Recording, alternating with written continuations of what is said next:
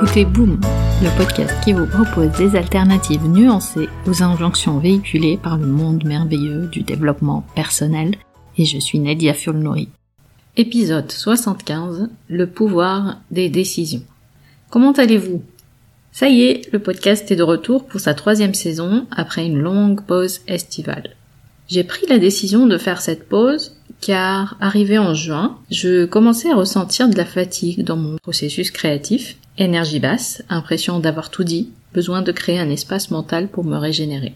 Est-ce que la décision était facile? Loin de là. Le doute s'est incrusté doucement mais sûrement. Et si?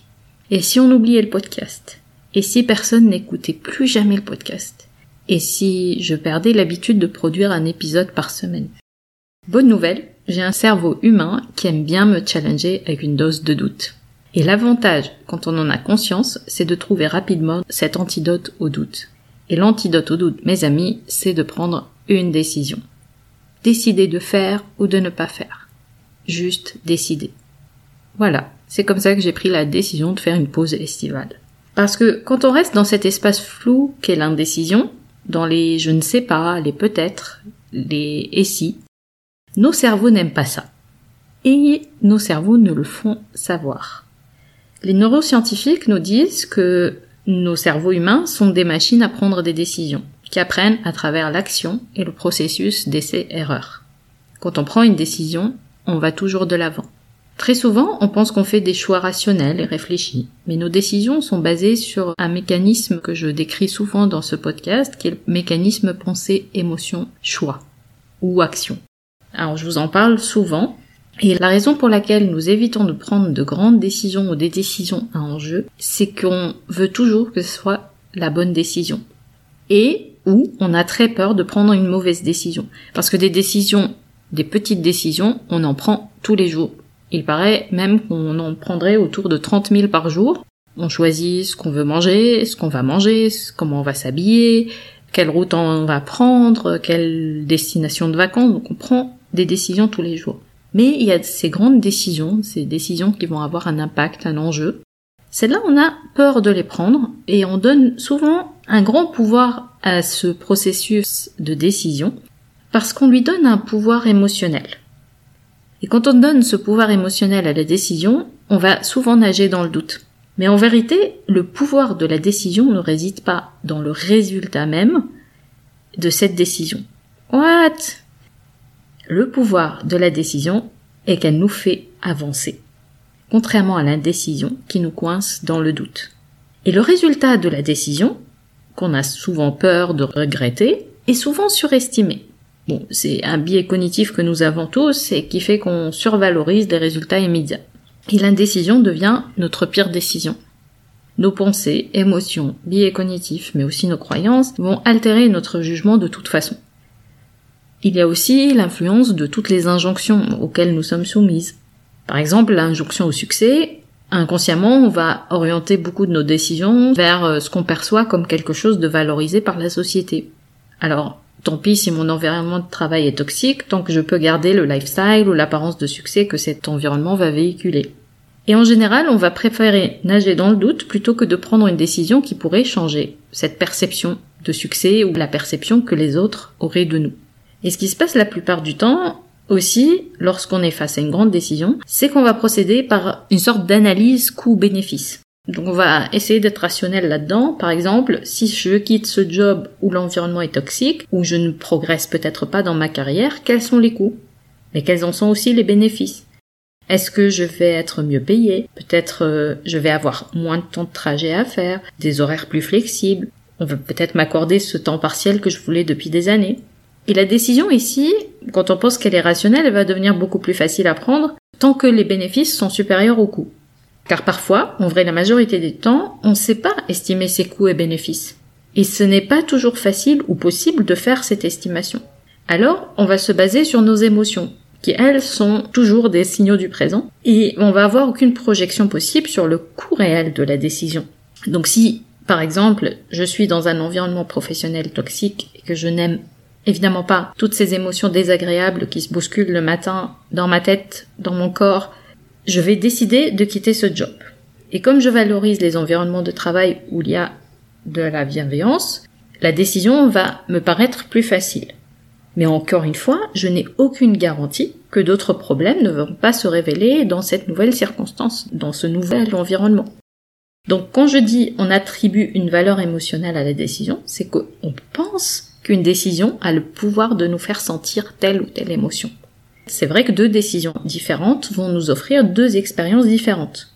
Donc, toujours dans mon exemple de l'environnement de travail toxique, si je décide de rester, je vais avoir une expérience différente de celle que j'aurai si je change vers un environnement plus bienveillant. Mais dans les deux cas, tout ce que je vais avoir besoin de traverser, ce sont mes émotions. Donc le pire dans cette situation-là, c'est de ne pas prendre de décision.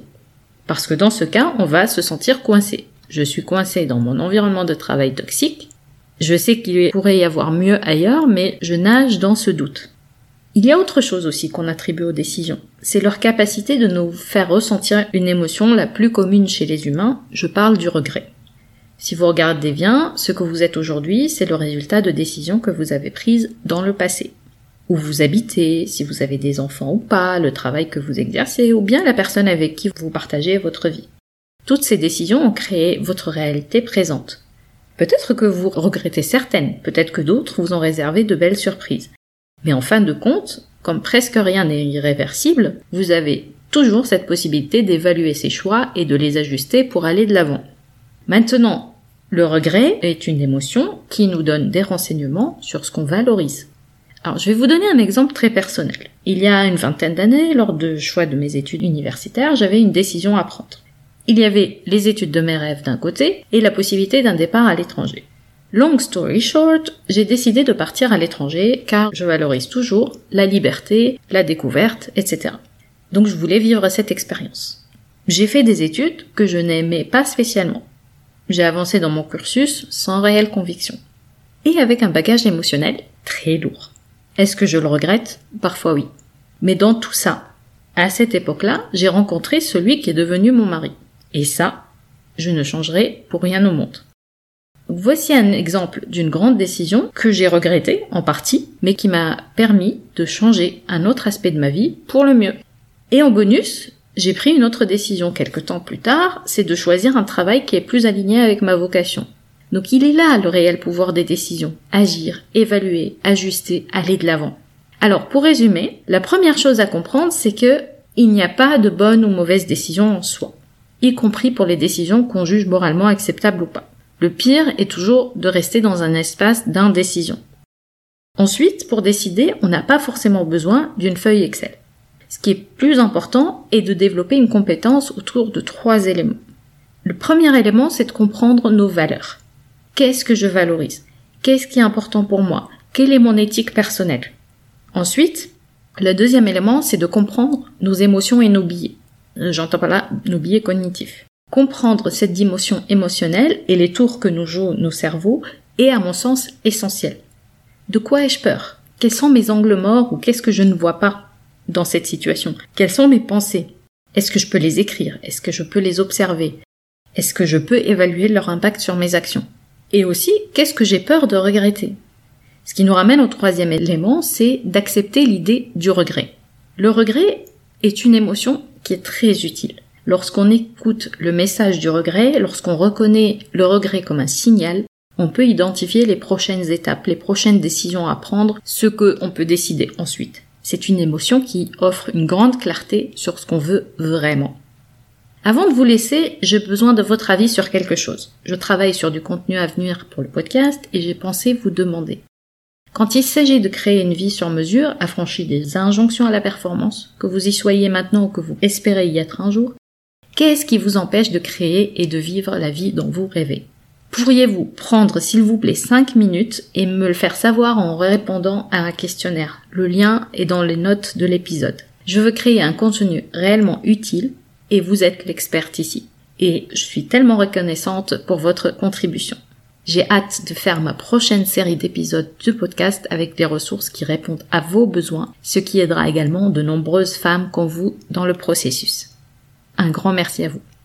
Pour conclure, rappelez-vous que ce n'est pas parce que vous appliquez les bonnes méthodes que le bonheur vous est dû. Vous retrouverez les notes et les liens vers les références citées dans l'épisode sur boom.sofrelab.com. Nous pouvons continuer la discussion. Vous pouvez me retrouver sur mes réseaux sociaux via nedia.sofrelab.com. Ah, juste une dernière chose. Je compte publier des épisodes supplémentaires en bonus de façon moins régulière. Le meilleur moyen de vous assurer de ne rater aucun épisode est de vous abonner sur la plateforme de votre choix pour recevoir une notification à chaque fois que je mets en ligne un épisode. Et si ce podcast résonne en vous, vous avez plusieurs moyens de le soutenir, juste en en parlant autour de vous, en le partageant sur vos réseaux sociaux ou en mettant 5 étoiles sur Apple Podcast et un petit commentaire. Ça fait toujours plaisir. Un grand merci pour votre soutien et à très vite sur Boom.